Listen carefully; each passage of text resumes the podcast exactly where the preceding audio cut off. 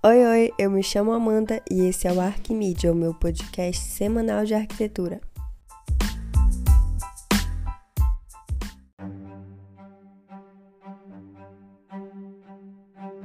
O episódio de hoje é sobre o Museu de Arte de São Paulo Assis Chateaubriand, mais conhecido como MASP.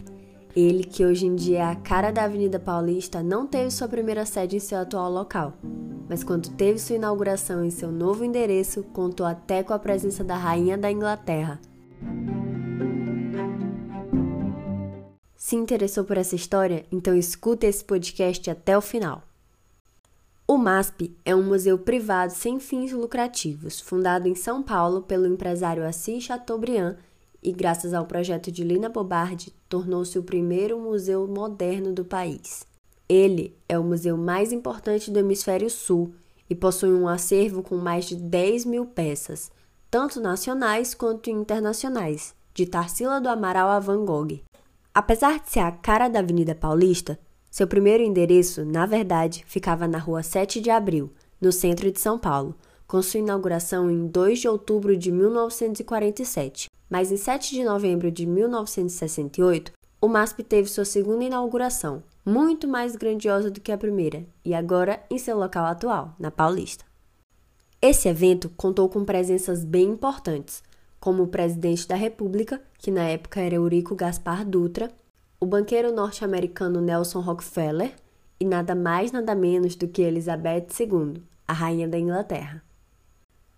Um fato interessante é que uma das coisas que mais chama a atenção no museu, a cor vermelha em seus pilares e vigas, só passou a ser usada algum tempo depois. A princípio, a cor escolhida foi o cinza, mas por conta de algumas infiltrações, sua estética estava prejudicada, e para solucionar esse problema, a Souvenir, em 1990, criou a cor vermelho MASP, que foi usada na estrutura com um impermeabilizante para substituir o aspecto danificado do museu. Outra curiosidade é que o MASP, na época de sua inauguração na Paulista, era considerado o maior vão livre do mundo, ou seja, a parte de baixo do museu é completamente aberta. Isso não foi uma ideia de Lina, a arquiteta responsável pelo projeto, e sim uma condição da prefeitura, que não queria nenhuma construção ali que impedisse a visão para a Avenida 9 de Julho, então, a solução encontrada foi projetar um enorme vão de 70 metros com concreto protendido. Devido à importância que o MASP tem, já foi tombado três vezes pelo IFAM, que é o nosso Instituto do Patrimônio Histórico e Artístico Nacional, pelo CONDEFAT, Conselho de Defesa do Patrimônio Histórico, Arqueológico, Artístico e Turístico, e pelo COMPRESP, que é o Conselho Municipal de Preservação do Patrimônio Histórico, Cultural e Ambiental da cidade de São Paulo.